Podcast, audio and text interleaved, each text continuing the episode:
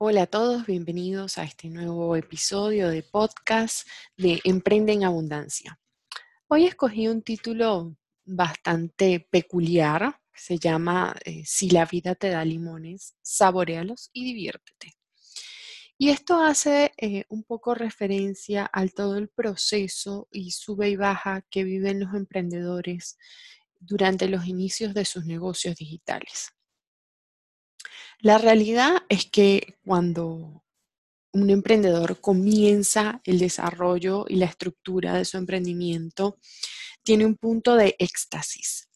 Eh, está emocionado, eh, no tiene clara la idea, pero tiene toda la energía, tiene toda la vitalidad, quiere comenzar ya, eh, tiene la buena vibra, la buena onda, vibra con otro tipo de energía tiene, como dicen en mi país, las pilas puestas. O sea, está listo para comerse el mundo.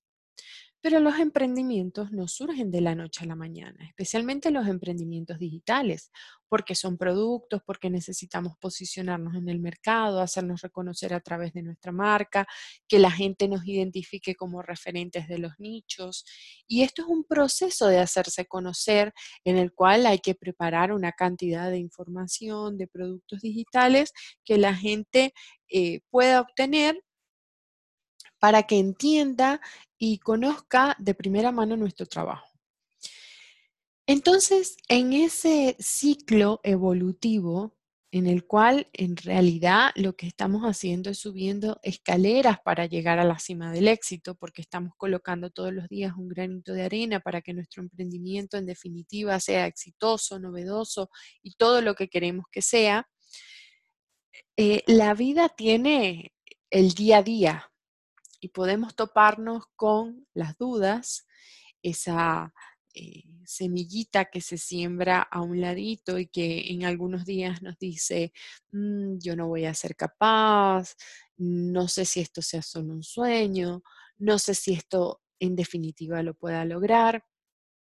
Déjame decirte que estas dudas son normales, pero el toque mágico está en cómo las vas a tomar y cómo decides que esta información o que estas dudas entren a tu vida.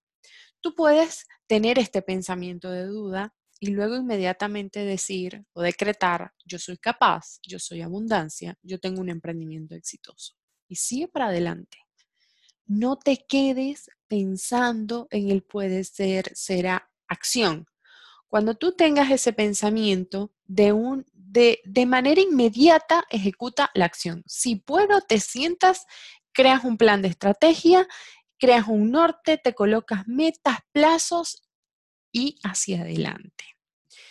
Ahora, la segunda realidad y el motivo principal por el cual este podcast lleva este título es que también nos vamos a tropezar con situaciones y no necesariamente ligadas a nuestro emprendimiento, que van a hacer que nos bajone, que tengamos un bajón, que va a hacer que en ese momento nosotros digamos, estoy depresivo, estoy triste.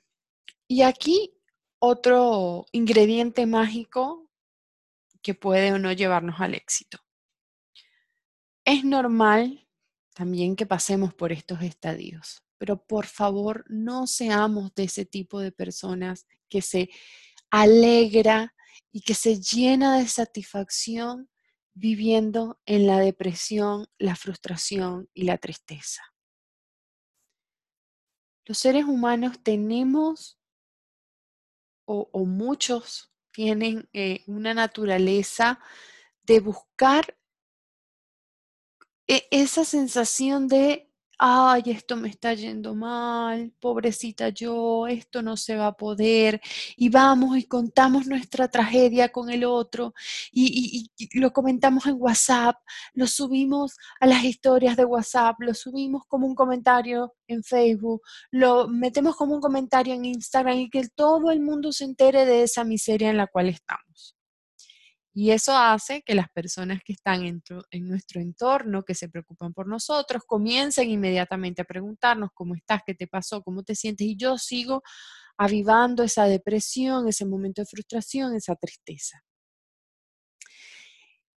Y capaz que en, determinadas horas ya yo cumplí ese momento de luto por esa frustración, esa tristeza, ese dolor que tenía en ese momento.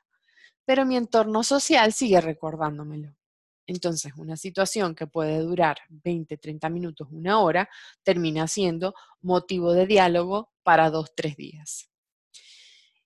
Y aquí, donde encaja perfectamente el título de Si la vida te da limones, saborealos y diviértete.